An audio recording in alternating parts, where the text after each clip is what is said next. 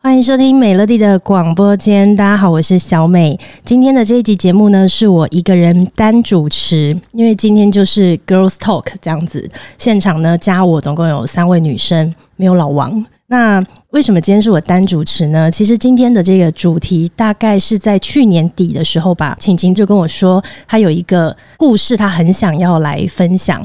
就是一个关于她失去的孩子。那因为去年底的这个时间呢，我是在怀孕状态的，所以我就很能够同感晴晴曾经发生的一些故事。那我就问她说：“诶，你为什么会想要上节目来分享这件事情？”那那个时候，晴晴就跟我讲说，因为她经历了这些事情之后，她发现其实有过相同经验的人很多，但是并不是每一个人他都有勇气讲出来，或者是说。他没有办法在他的身边找到可以同理他的人，所以就会感到很深沉的孤单。所以他觉得他想要勇敢的把他自己的故事分享出来，希望能够帮助到呃跟他有相同经历的这些人。那我当时就跟他说：“我说，哎，我那我我觉得很好哎，那不然我们就找一个机会来录音吧，就来讲这个主题。”结果没想到呢，敲好了时间要录音，隔没多久我就自己也进了医院，然后又隔没多久呢，我也经历了。类类似的事情，事情就拖到了现在，我们才有时间，然后也等我把情绪整理好之后呢，就决定要来录这一集。那当我跟晴晴两个人就决定，好，那我们就来好好的聊一下这个主题吧。这个时候我就想到我的另外一个好朋友，因为他也经历了跟我们一样的事，我就讯息给他，我就说：“诶，你愿意跟我们一起录这一集吗？”因为我那时候想的是，其实真的要把自己这样子的。故事分享出来是很需要勇气的，没想到我的这个好朋友呢，他二话不说就说：“我当然愿意呀！”所以今天让我们来欢迎这一集的另外两位来宾，一位是刚刚提到的晴晴，Hello，大家好，我是晴晴；另外一位是我们的好朋友米粒，Hello，大家好，我是米粒。哎，米粒，谢谢你今天愿意来上我们的节目，这样子，米粒，你是不是很紧张？超级呀、啊！因为你是扎红以外第二个带酒到我们录音室里面的人，我刚刚也很惊讶，想说哇，竟然在童哥以外有看到酒，哎呦！而且你是不是不是现在才带酒进来？你是在录音前，你刚刚就自己先找了一个酒吧喝酒，是不是？哎、欸欸，对，现在在大中午哎、欸，但我们录音的时间是大中午的时间，喝酒很开心好吗？地方妈妈很需要哦。好了，万全的准备，对，万全的准备这样子。好，那我们就快速的来进入。入今天的主题，那因为这一切呢，这一整集的源头是来自于晴晴一开始自己主动报名了，不然就先让晴晴来开始讲一下你整个故事的历程。好，嗯、呃，我比较奇妙，就是我第一次怀孕的时候，我很早就发现我怀孕了，就可能在着床的时候，我就觉得肚子痛。然后我就对我很生气，我就会觉得说啊，我好像应该是怀孕了，但因为我是有计划的啦，所以身体微妙的变化我都知道。但是呢，很早就发现怀孕，可是你要到可以验出来，其实需要一点点时间，嗯，可能要到五六周才可以真的比较确定一点。那验出两条线的时候，我就立刻冲去看医生。但是那时候其实，如果你不是早上的晨尿，其实也会。不明显，对对对，不明显嘛。那所以也没有很好的数值，然后所以就一直等，然后等到五六周，觉得嗯，对耶，就是很确定了，对，两条线。第一次产检可能就觉得还好啊，不错啊，就着床在对的位置啊，然后嗯，软囊的形状也很好啊，就觉得好像很顺利。但是我内心不知道为什么一直觉得怪怪的。嗯，但是我是说，这就是妈妈的直觉。可是从第六周检查之后，下一次可能就是第八周要再去看心跳，那就很不幸的，我就是从第六周之后就好像没有再长大，所以到第八周基本上就可以判定他没有成功，宝宝并没有真的变成一个宝宝。嗯嗯，然后嗯，那个时候就觉得很。怎么会这样？因为其实在这之前，没有人跟我分享过类似的事情。然后、欸、你知道，我也是准备要怀孕的时候，我做了很多功课，我才知道说有所谓的呃二十趴的自然淘汰，对，是非常高哎、欸。第一个跟我分享这件事情的人是我们节目的另一个来宾宝妮，嗯，我就说怎么可能这么高？对，结果一查才发现。这个已经可以算是普遍知识了，是，但是我都不知道，因为我们对于身边朋友生过孩子的印象，都会觉得他们不就是顺顺利利的就生了，然后就对，然后宝妮就跟我说：“你相信吗？其实你身边一定很多人遇到这样的事情，只是一般人不会讲。”是，我就说怎么可能？而且这有什么好像很大的事？对，后来。因为我自己备孕的关系，所以我就开始真的问了身边一些当妈妈的朋友，我才发现我身边很多人，他们基本上对第一胎都有遇到，对。对，然后我才知道说啊，什么？原来我看别人怀孕到生小孩好像很容易，其实人家经历了一些我们不知道的事，是。就是这些。其实在我自己没有遇到这件事情之前，我都不知道原来是这样的情况，然后会有这样的状况，哎。我真的很惊讶，然后那时候就到第八周，就是没有等到心跳，然后嗯，医生看也觉得嗯，就是不妙，因为他可能有些人会说八周你可以再等等看啊，有些人十周才会有心跳，但是其实那个是看他长大的状态，那其实他已经可能停在比八周更之前了，那其实基本上他就是没有再长大，所以医生也是建议我说，那你要不要趁小周数？那他可能停在五六周的大小，那就真的也不太适合再。留下来，有些人会自体排出嘛，出对，但我可能也没有，所以后来我就选择吃药，然后把它结束掉，这样，对啊，嗯嗯。呃，因为晴晴曾经跟我说，她那个时候，呃，一来她是从别的县市嫁到新竹的，所以她在新竹，首先她呃没有其他的朋友在这里，嗯、然后加上她那时候刚嫁过来的时候，原本是呃打算先适应这个地方，所以她呃还没有做其他新的工作，对，所以她的生活就非常单纯，就是在自己家里。她又遇到了这样子的事情，她好像经历过一段还蛮黑暗的时期，是对不对？因为我就是只有一个人，然后白天大家都去上班，家里就只有我。这个状况好像你也没有办法一直去跟人家说，然后也没有人不知道要找谁，对，没有人可以讲，然后你也觉得你自己没有准备好可以告诉别人，嗯，所以你就这样一个人默默承受。就是其实我婆婆非常好，她很少上二楼，然后她已经发现我关到，她觉得有点奇怪。她有一天，她就自己打开门说：“我带你去吃饭。”啊、哦、天哪！你是现在想起来都还觉得很很感谢他，对，对，就是真的很谢谢他。就是其实身边人可以注意到你的不一样，是很感人的，拉你一把。对，哦，嗯，就是因为你刚刚说你是心跳停在八周嘛，他就没有再长大了。然后这件事情是不是有很多人会觉得说八周有什么好说的？对，但真的很多人都会这样说一样的，但就是。跟周数无关，我觉得这真的跟周数无关，因为当你知道你怀孕的那时候，你就是一个妈妈。嗯，你知道为什么我说周数？现在换我讲一下我的历程，这样子，我自己呢是到引产的时候是十六到十七周，然后我这整个过程是这样子，我大约是在去年的十月底左右植入的，我是做试管婴儿嘛。其实刚刚我已经讲一个，我就是非常有感，就是我也是很早就知道自己怀孕。嗯，尤其你做试管婴儿的那种，你计划性的，在计划性的，所以你会知道你什么时候植入，然后你就会开始观察。因为你如果是自然受孕的话，有时候就是这个东西，它真的就是看那次会不会中。可是植入，就是你就知道它就是植入了。对，所以我是在植入后的七天后我就确定了，好早。因为一般人你自然受孕，可能至少你要个两周后，最少最少要半个月或是怎么样，你才会确定嘛。然后我是。怀孕就是基本不到一周我就知道了，这个过程它为什么煎熬呢？就是因为你太早知道你没有用，对，因为你还说你要等，只能等，你只能等，对，然后每一天你都会非常的忐忑，对，没错。然后呢，所以在你还没有办法照到心跳之前，你第一个担心的事情就是它会不会子宫外孕。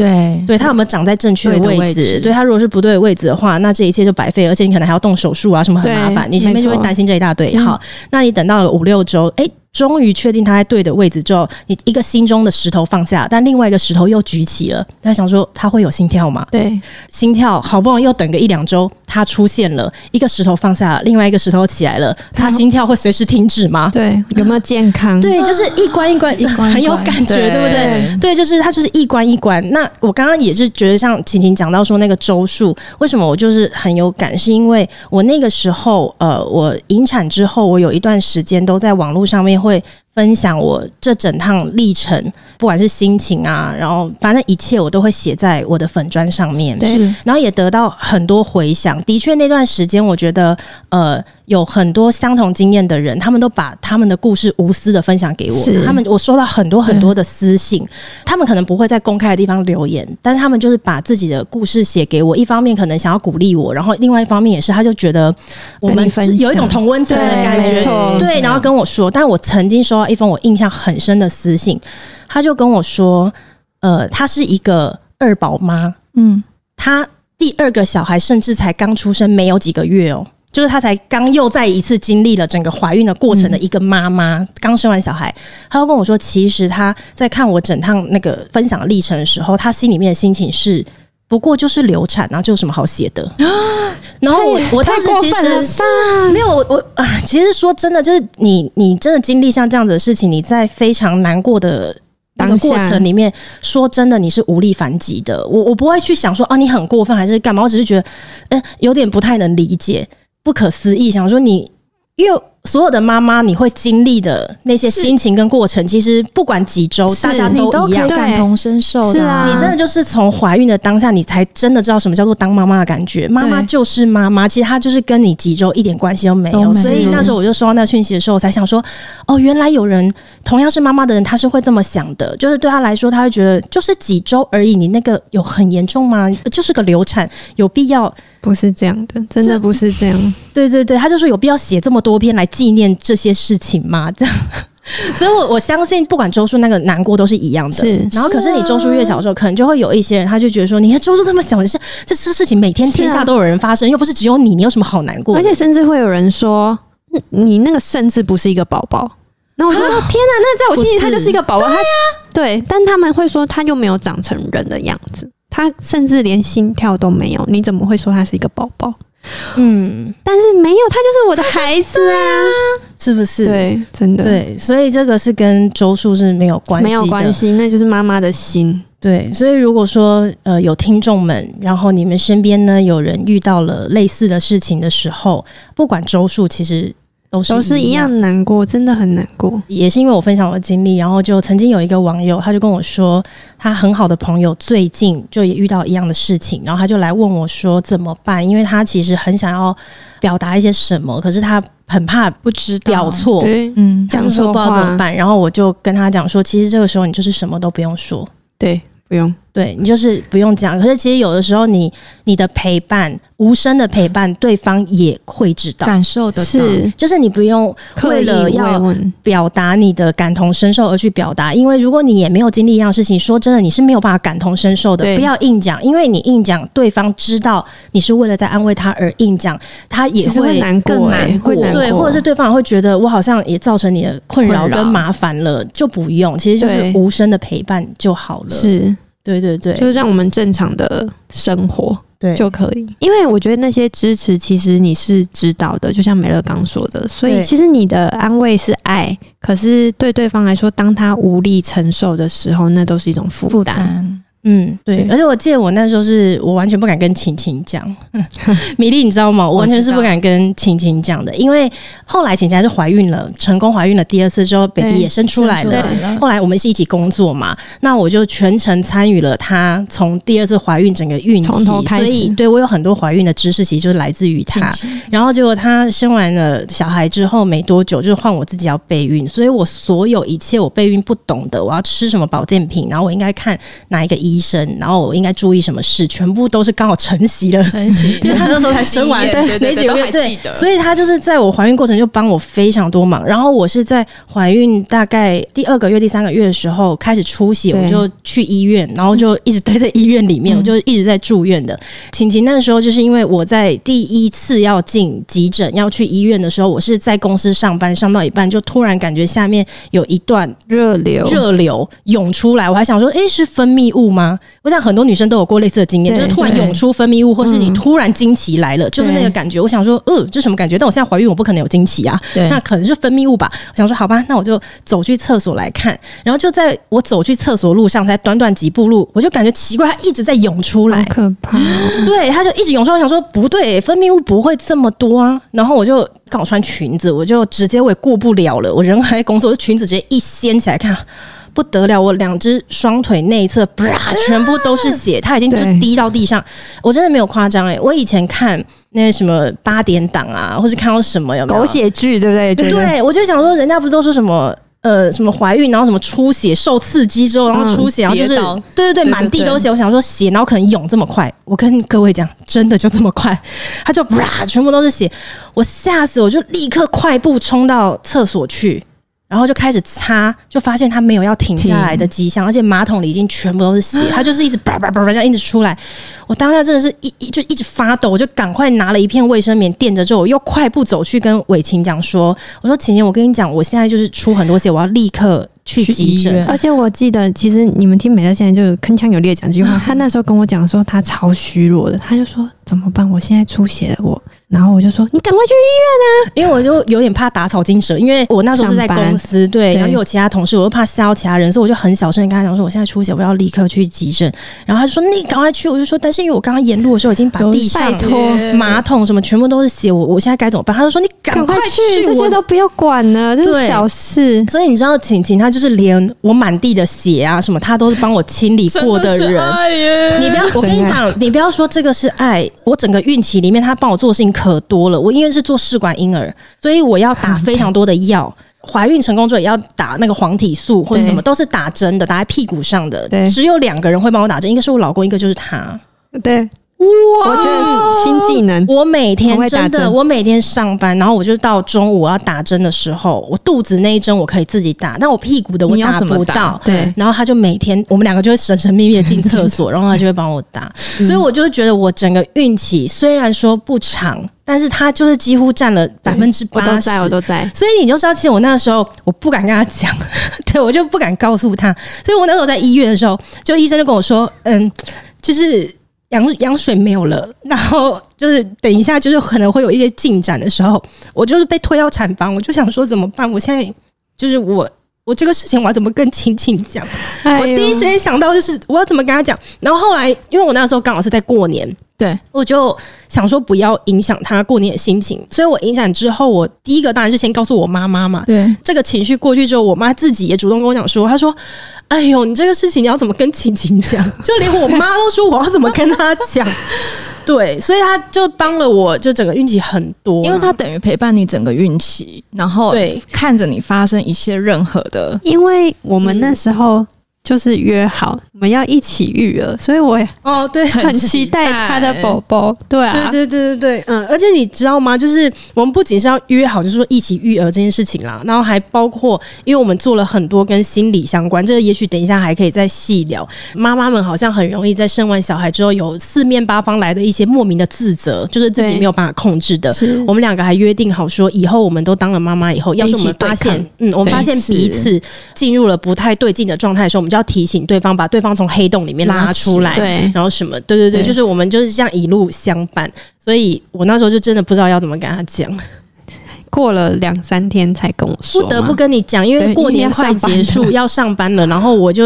引产之后，你已经知道自己有一段时间是绝对不可能回公司了，啊、那就还是要交接啊。就 所以我就他这，你看他，他平常什么事第一时间就会跟我讲，但是你看这件事，他这么大，然后他会忍到要交接，因为他不得不告诉我怎么面对你。对啊，对对对，我就因为也怕打扰到他过年的心情啦。对，但我的确就是知道当下就大哭啊，还能怎么样呢？就只有大哭。嗯，对，其实我觉得当然很难过，那个蛋黄素就是又回回去当小天使。嗯、但是我其实更心疼的是，因为我一路看他多努力，就是美乐很辛苦哎、欸。大家看那个文章啊，就会觉得他很辛苦，但是因为我看到是他本人，本人所以其实我非常非常知道他在这个过程中付出的所有的努力，跟他花了多少时间啊心力，然后。一个很小的事情，他可以做功课做到可能都不睡觉这样，可是那一切都是一个出自于妈妈的爱，嗯，就是你知道这些爱跟这些堆叠是一层一层一层这样上去的。的对，所以你知道说，除了呃难过孩子之外，你其实更心疼的是妈妈。谢谢你，受了多少皮肉痛啊！对，更不舍。对啊，超级。但是如果呢，要说到米粒的话，米粒的那一段我是没有经历到，我是经历到比较微妙的部分。这个可以让米粒来说一下，就是属于米粒的故事。对，呃，那时候你也是嫁来新竹对吧？呃，我是因为有了孩子才结婚的。Oh my god！对，我先有后婚，所以那时候。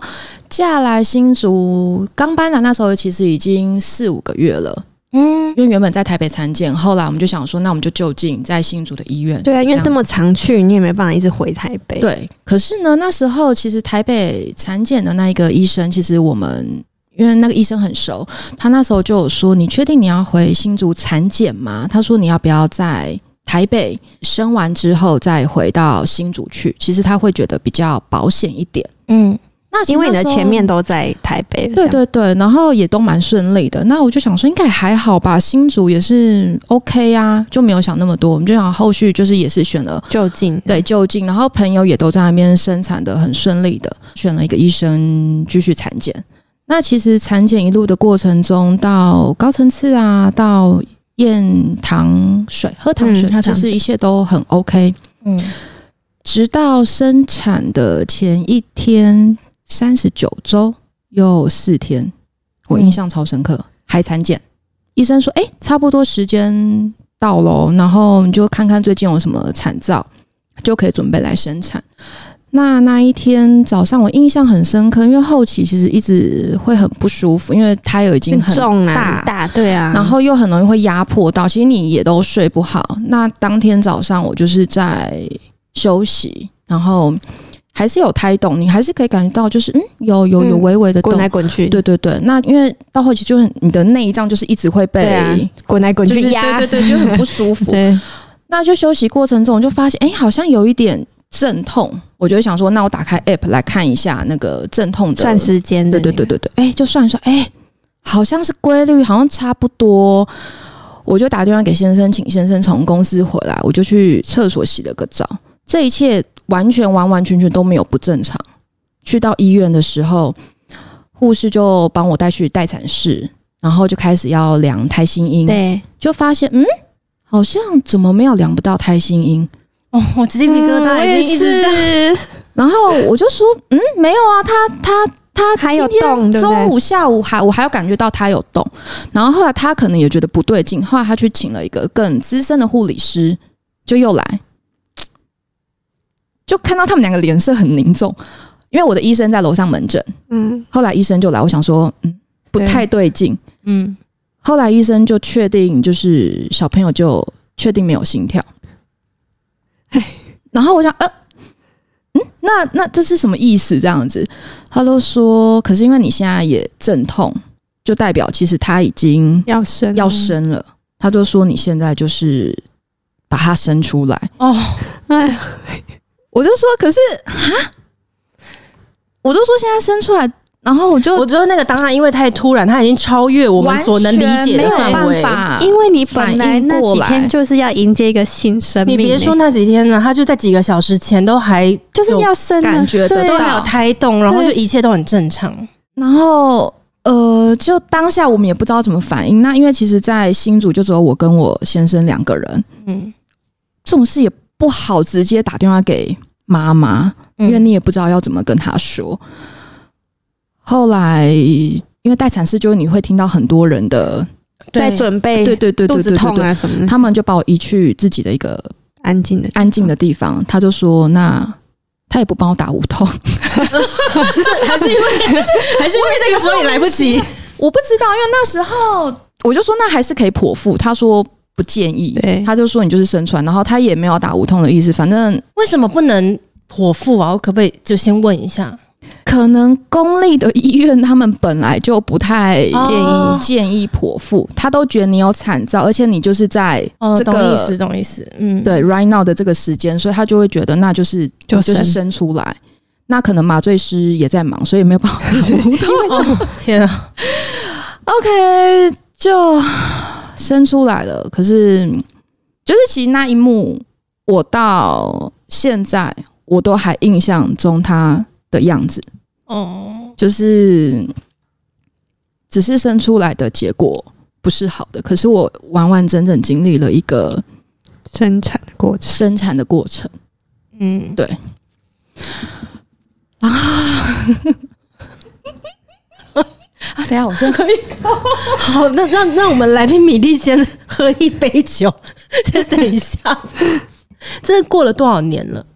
一六年发生到现在六年呢、欸，时间很快。趁你在平复心情的时候，就是安插一个小故事跟听众们分享。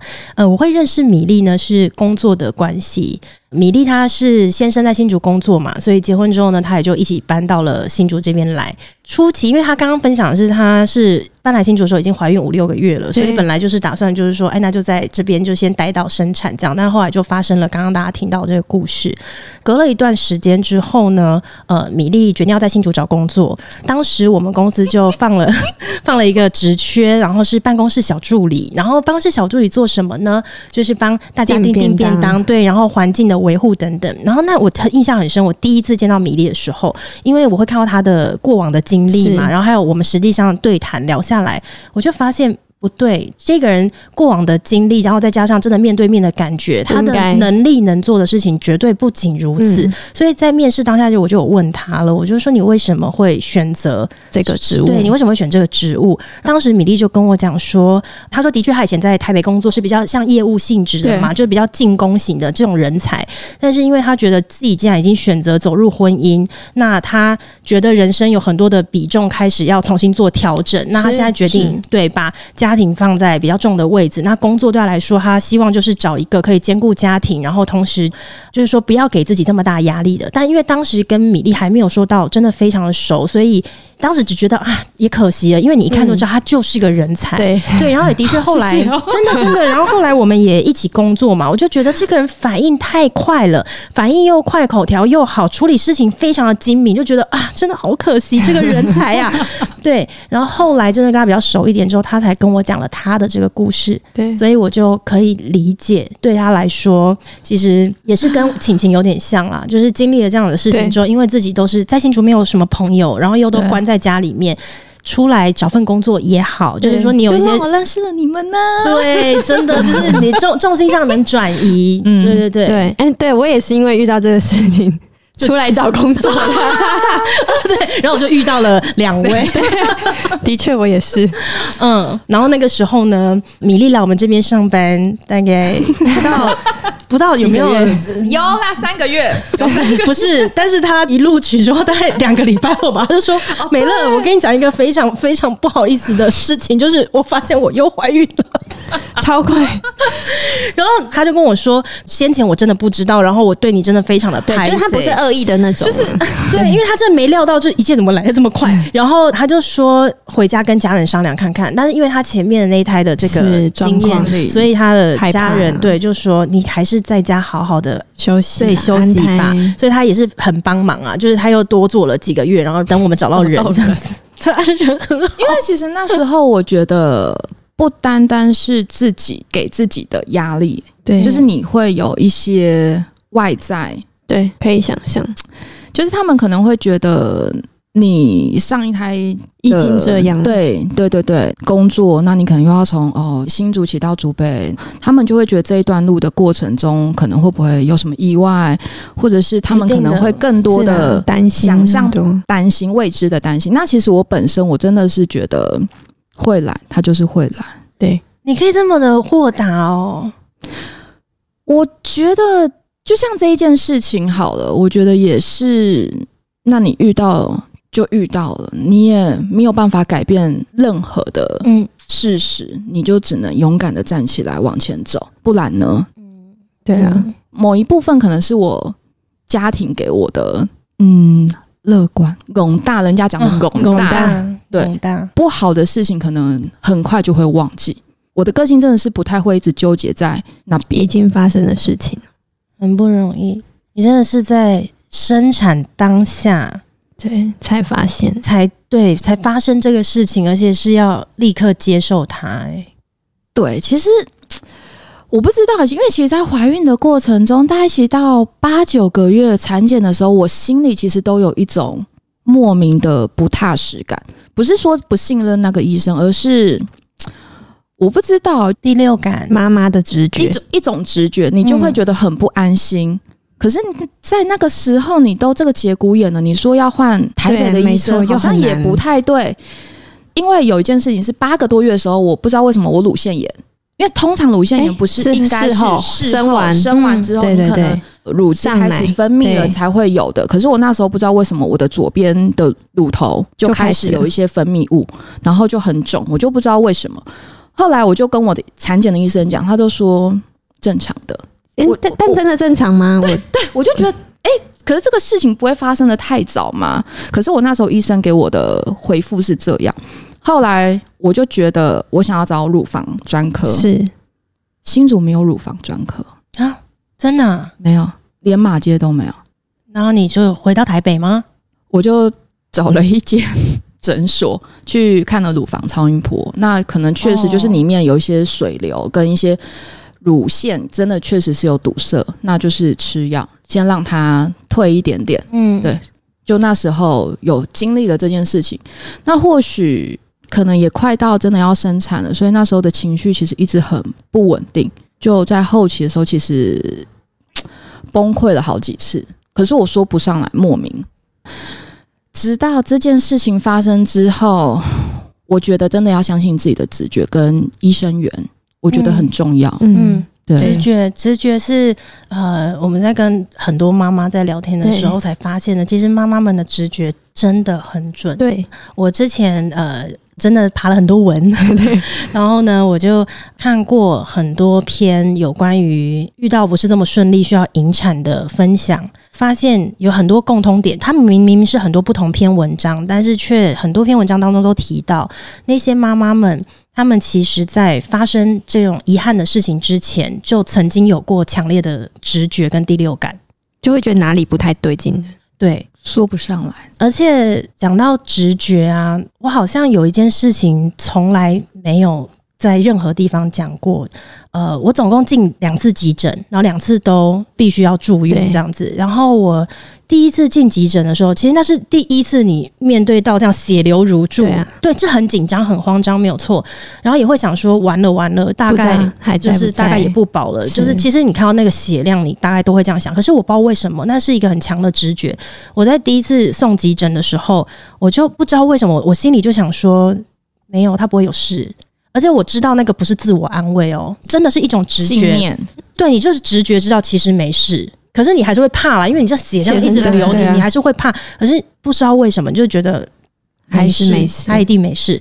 然后后来就真的，他就其实没事，只是我就一直不断出血，然后找不到原因，然后也不知道就是下一刻会如何。可是你就是知道说他没事。第一次住院隔了几天之后，我就又出院了。出院之后没几天，又血流如注，我又再进 第二次医院。快时间。然后我对我第二次进医院的时候，其实我还是一样的直觉，我就觉得他在。只是我第二次进医院在急诊室的时候，是我整个孕期第一次哭。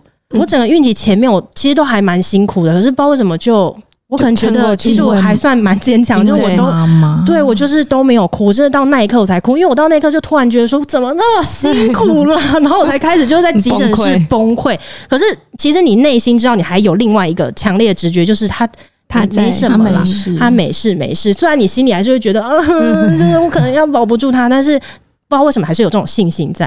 然后你知道我是在。后来，因为我第二次进医院之后，我就住了比较长的时间。中间一样哦，他就是时好时坏，时好时坏。然后医生就是一两天一两天，就会重新给我照超音波，看我整个子宫内的那个血流的这个状况。中间他曾经又恶化，然后曾经又好，然后再到呃我引产的前两天，医生重新帮我照了超音波之后，就发现说哇，前所未有的状态好干净哇，干净。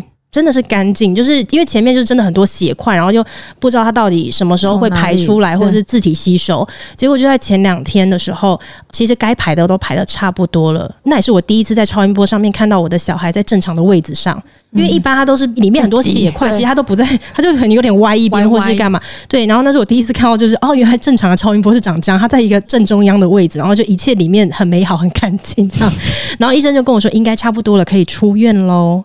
我那时候想说，哇，真的是太棒了！那你看哦，你前面就所有的状态很不好的时候，你都有一个直觉，觉得他就是会在，但不晓得为什么，真的在引产的前两天的那个时候，我就心里面有一个声音，但我也不敢讲。就我老公那时候跟我一起住在医院里，但我都不敢讲，因为我觉得有些直觉他讲出来不吉利，对，对你就会心里想对想，可是你不能控制，你，你不能控制那个直觉就是来了。然后我那时候不知道为什么，我的直觉就是觉得，就他要走了，不太妙，嗯嗯。哪来的 idea？我不知道哎、欸，而且你你们知道吗？就是因为那个过程它太辛苦了，就是。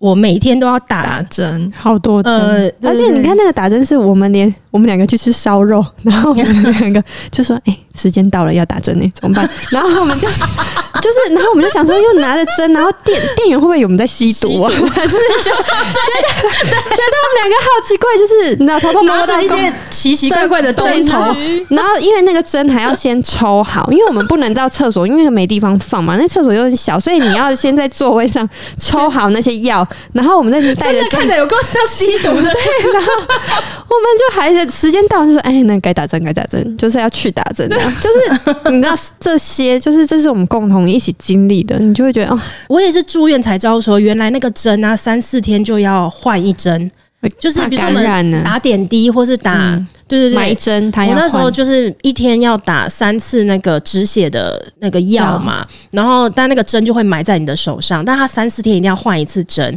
好像是因为怕感染还是什么啦，他一定要换。那因为我住在医院就是不短的时间，所以他每三天每三天他这样子换针，其实我两只手都找不到血管可以打。所以你知道那个过程，因为他很辛苦。我其实中间我真的曾经哦，我曾经就是在心里面想说，如果嗯啊，等我一下，哎呀，嗯，哎，酒要敬你吗？哦，你先喝一下。就是我，我中间真的有，我就不敢告诉任何人。我就心里有想说，我觉得好辛苦哦。就是我，我觉得，哎呦，我觉得如果你你也很辛苦的话，不然我们以后合适的时机再做母子或母女。因为我那时候不知道他的性别，对，对我那时候想说，我那么辛苦，你应该也很辛苦。如果如果你你也跟我一样觉得你快撑不下去了。我们就以后有缘再相遇。你知道我那个时候我想过，就我闪过这个念头，但是因为它太不吉利了，那我就不敢跟任何人讲。然后所以到呃，我就说引产的前两天，医生就跟我讲说，呃，一切状态都很好，说我不知道为什么就一个直觉，我就觉得他要走了，但我也没有讲。然后到呃两天之后，的确是突然之间，我在一天，我是十二个小时之内发生的，嗯，因为一切都很好，医生已经跟我说。大概你今天或是明天你就可以出院了。然后我是在某一天早上七八点的时候，我突然就发烧，发烧我就赶快通知那个护理师，然后护理师就说：“那我现在先帮你导尿，我先确定一下你发烧是不是因为感染引起的，因为他们就说呃尿道跟阴道很接近，如果说你今天可能是有些孕妇她。”也许是憋尿啊，或者因为怎么样，然后尿道感染，然后他就会再从阴道感染上去。他说，如果是这样子感染上去的话，会危险。我现在要立刻帮你导尿，确定你是不是感染。所以那时候呢，就就先检查嘛，然后检查之后就发现说，哎，还好，好像细菌的数量还好。他们就说好，那还是先帮你打抗生素，然后也给你吃退烧药，然后就先这样。那个时候是。不过中午就可能十二点确定的事情，我就吃了退烧药，就在那十二个小时间而已。我吃了退烧药，退烧了，睡了一下，醒来之后，哎，又发烧了，就是我开始出现反复发烧的情况。嗯，然后同时因为住在医院的关系，一天护理师会来量三次胎心音。对，那个时候他们来量胎心音的时候，呃，小孩子平均的那个就是速度大概是在一百五，对，可是他那一天来量的时候，就一直量到一百七、一百八。我也不懂，我就说这是正常的吗？然后护理师也说，嗯，没关系，我再量量看，我再量量看。然后就量到一百五，他们就说没有啦，一百五不要担心。就是因为它其实它其实那个速度有没有？它那个速度它会跳，它会跳，只是说一百五就按理就是一百五，可是那一天却出现了一百七、一百八，但是你硬是要就是要凑到，你要跟他耗，对，你要跟他耗下去，你还是可以量到一百五，只是他又一下到一百七、一百八，所以那时候反正相信相信的了啦。对，所以我那时候就想说，该不会就是。不妙，就是我的那个直觉吧，就这样子，从中午十二点，然后我反复发烧，然后来量胎心音，胎心又太快，然后接着呢又到晚上了，到晚上十二点的时候，他们要来量半夜的那一次胎心音的时候，心跳还是那么快，然后这次他们还找了更资深的护理师来量，然后那护理师他也是呃，就是一样，就是量到一百七、一百八，就说就是硬要量，要量到一百五为止，然后就就说什么？对，然后就说。就呃对，就是没关系，没关系，这样就没事啊，没事。对，然后就我还记得那时候十二点量完胎心音之后没多久吧，然后我就又感觉下面有一股暖流就涌出来，我就想说啊，又来了，不要，不是一切都已经好了，我就快出院了，为什么又血崩了呢？我就赶快冲去厕所，然后哎，一脱裤子看，哎，不是血，不是血，是很淡很淡的咖啡色，因为我前段时间排了非常多的血块出来。后来的确嘛，医生照超音波的时候也说里面很干净，所以医生就说可能这段时间你的身体开始主动不断的在排一些旧血了。嗯、所以当我那时候呃一脱裤子看，嗯，不是血，是一些淡咖啡色的液体，我想说应该是旧血，对，因为医生也都会说，只要血不是鲜红色的就不怕，只要对，只要不是鲜红色就不用怕，对，越接近咖啡的都是一些旧血，就不要怕。所以我那时候想说，嗯，咖啡色的不要害怕。可是就是我回到床上没多久，我不知道为什么我又想说。好像怪怪怪怪的，我再来看一下好了。然后我又去厕所一看，就是鲜血了。我就赶快跟医生讲，那时候已经就是半夜十二点半一点了。然后医生就立刻推超音波机过来，然后他就一照，然后他就说：“嗯，羊水都没了。”对，所以刚刚的那个就是全部都是羊水，羊水全部都是羊水。然后其实我在那个当下啊，我觉得那个心情很复杂，就是。人要接受事实，他需要一些时间。对，可是其实那个时间会比你想象的长，甚至是一天过后、两天过后，你才知道这件事情是真的。电视剧有时候是骗人的啦，就是你在面对一个很冲击的事情的时候，会觉得，哎、欸，我们应该就当下就会有反应。其实当下你不会有反应，没有办法有反应呢。当下你是不知道怎么反应，所以其实那时候我看到那个超音波，然后我跟我老公在那边，其实我们俩也都没有讲话。然后我当下。我还以为说哇，我还真坚强呢，就是原来就是这样的事情，我也可以接受啊。因为你你没有任何很激动或是觉得很反弹的那种反应，是还没对。然后甚至我当下还心里想说，或许我们两个人都解脱了。嗯，你知道吗？我竟然有想过，就是你知道，就是痛苦到太痛苦了，对，太难熬了。嗯，然后我记得我那时候没多久就被推到产房去了嘛，因为医生就说这就是一定得引产了，这样，因为你的这个周数就他羊水没了就也没办法救。然后我就去到了那个就是产房之后，我就开始自己查，因为那时候他们也是把我放在一个就跟米粒一样，他们就跟我说今天这个房间就会给你，我们不会推任何要生产的妈妈进来，你就自己在里面。然后那时候是凌晨嘛，他们说呃先让你。平复一下，对，平复情绪，然后到天亮的时候，我们再来进行下一步。所以你先好好休息。那我那一个晚上，我当然是没办法睡。第一件事情，我先查了一下我的这些征兆，就是我反复发烧，然后加上我的胎心音变快，我很快就查到了，因为一查就是感染，这就是感染很典型的。所以其实，在那个当下，我在产房的时候，我里面就是我的心情是。我一直以为，如果他就是没有办法留下来的话，是因为出血关系。可是我那时候当下心里想说，怎么会是别的原因？因为你就在我们最困难的那个东西已经解决完过了，你已经解决完了，结果你是突然因为另外一个，而且十二个小时才出现的一件事情，然后你就离开，对，你就离开了。我当时想说，嗯。怎怎么会这样？我觉得我跟米粒也一样，其实就是家里面的人也会影响我们。因为我妈妈也是属于那种，她这一生遇过非常多很挫折、辛苦、很痛苦的那些经历，她也都是这样熬过来的。所以我那时候其实也是告诉自己说，就是事情遇到了，你就是要面对啊，就是得面对啊。所以你当下也没哭，我在产房我也都没哭，我甚至还一直以为我怎么这么坚强啊？其实就是像伟晴刚刚讲的，还没到而已。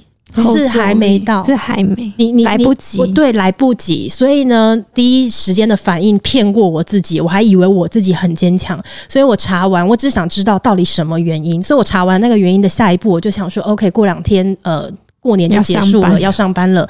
那我的第一件事情，我就先写了工作的交接清单。你看多夸张！我第一件事情就是先写交接清单。我以为你回头要去找医院算账，没有，就是事情就发生了。然后后来就交接清单写完之后呢，下一件事情我又想说啊，是不是要写下遗书？因为我曾经在有一集的节目里面是宝妮，宝妮她分享说，她生产的时候，她生第一胎的时候，她要写遗书。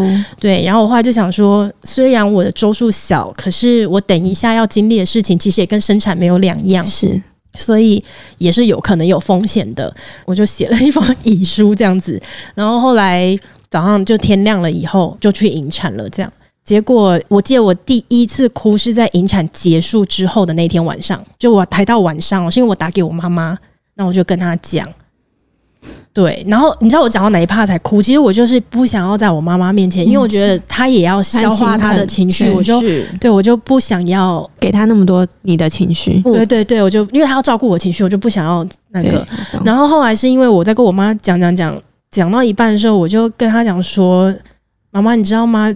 就是不知道为什么，我在看到那个超音波没有羊水的当下，我想的第一件事情是，我觉得我们都解脱了。然后我就觉得，所以我有一件事情没有跟晴晴讲，就是因为我们两个约定好了嘛，我们就说以后我们只要当了妈妈之后，我们观察彼此，或是我们自我发现自己开始进入某一种自责状态的时候，我们一定要救对方。可是我都没有告诉他说，其实我有一段时间我很，很我很自责，但是我就不敢讲。那我们就不要这种约定呢？可是我就不敢讲，我都一直觉得发生这种事情真的会很一度，真的都会很纠结自己是不是在，因为你会不停的反省自己，对，对你就会觉得是不是我做了什么事情，或是我没有做，还是我少吃了什么，或者是我去了哪里，所以宝宝不健康，变成这样，没错，嗯，是真的，是 因为你知道我，我就是一个很爱开玩笑的人呢、啊。我在那个事情之后，就是我回家坐月子的那一个月，我就不断的想到很多我在怀孕过程当中乱开的玩笑，就比如说我孕检不舒服，然后我就会说：“妈的，你再这样子，我就把你抓出来打哦。”可是就类似这种，对我就很想了很多，我就觉得很后悔，因为我就觉得会不会就是因为我开了他很多玩笑，然后老天爷就要惩罚我？没有了，可是可是这就是妈妈的心内，这就是发生的。我们今天要讨论这件事情。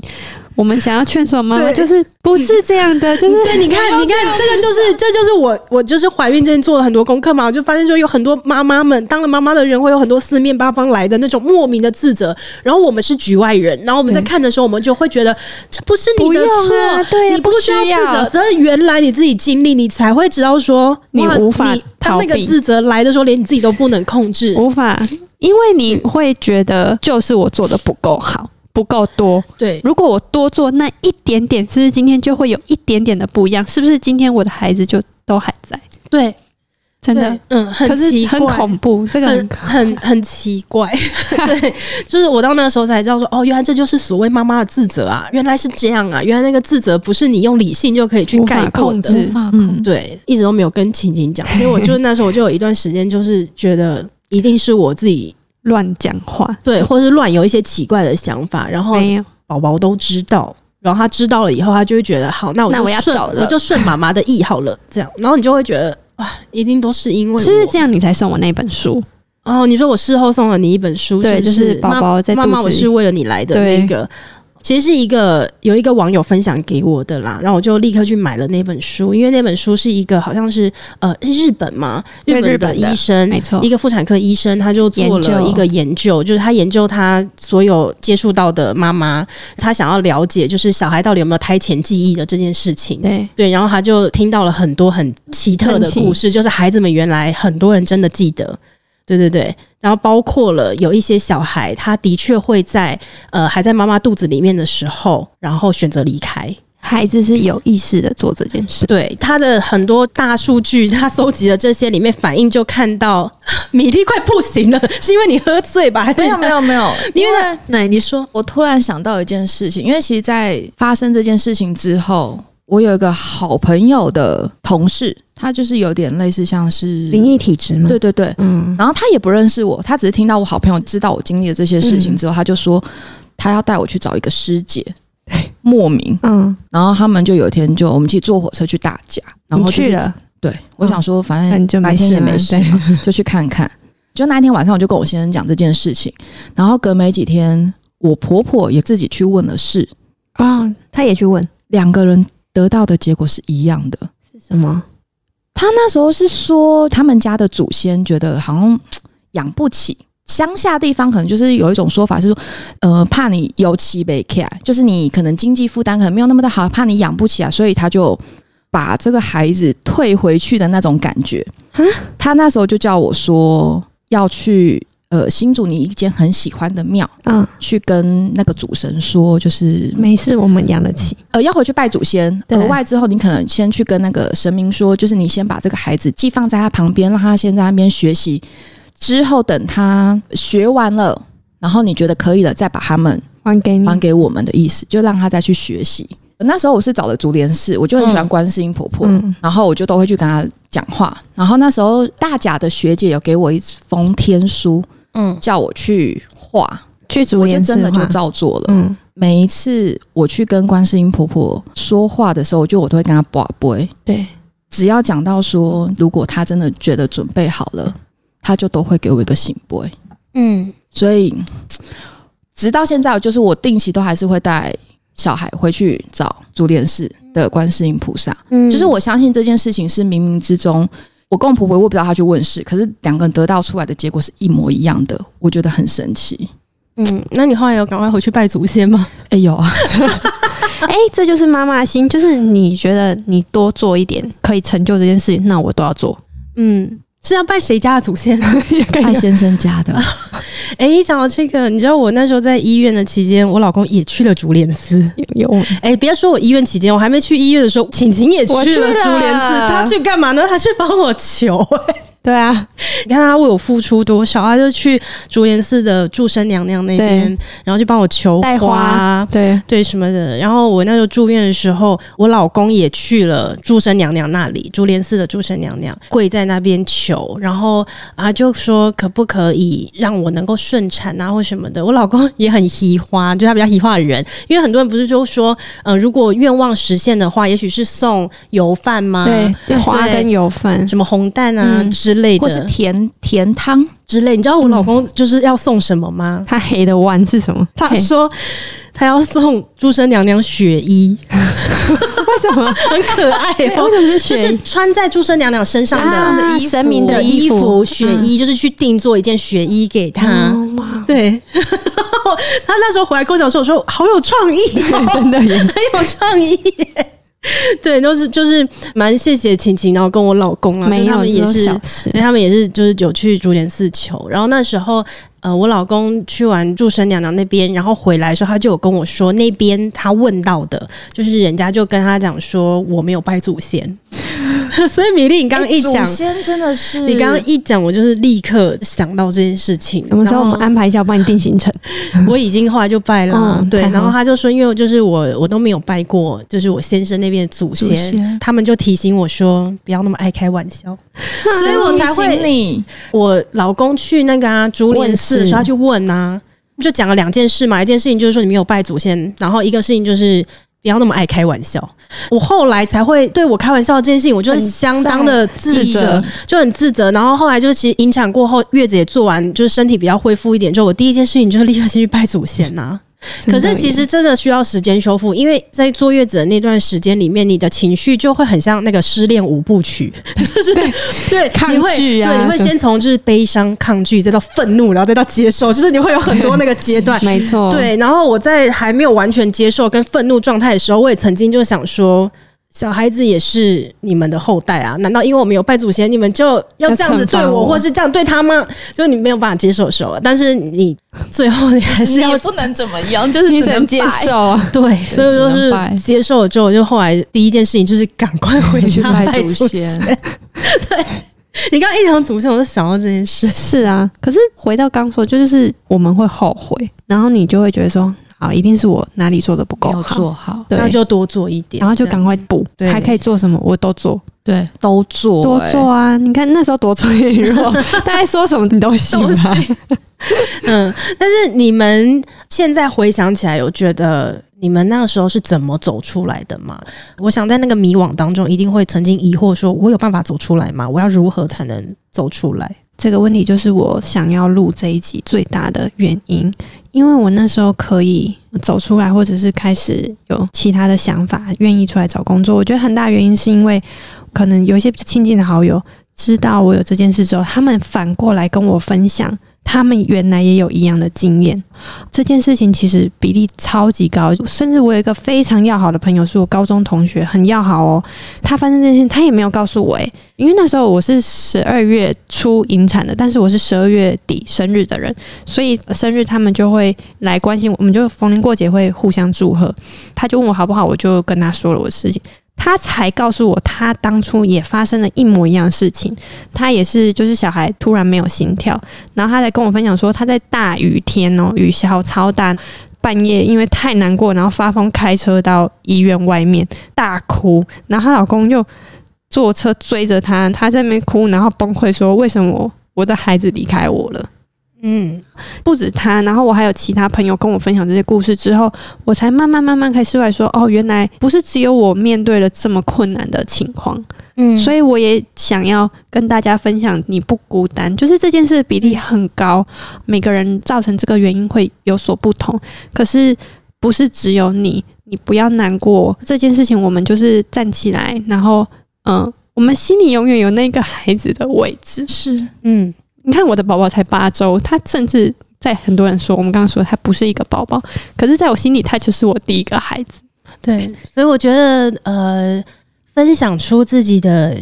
经验的这个力量比我们想象中大很多。对，其实可以帮助到很多的人。嗯，我那个时候也是，我刚刚前面有提到，就是我把我的经历分享在网络上之后，我收到非常非常多相同经验的人。你知道那些周数各有不同，对。然后呃，你看了很多人的故事之后，真的会有一种觉得，哇，好好谢谢你们把你们的故事跟我说，我觉得自己呃得到了很多的能量力量，是，呃，我没有那么孤单。好的，因为时间的关系，我们这一集会分为上下两集。那么今天我们就先聊到这边，我们下一集见。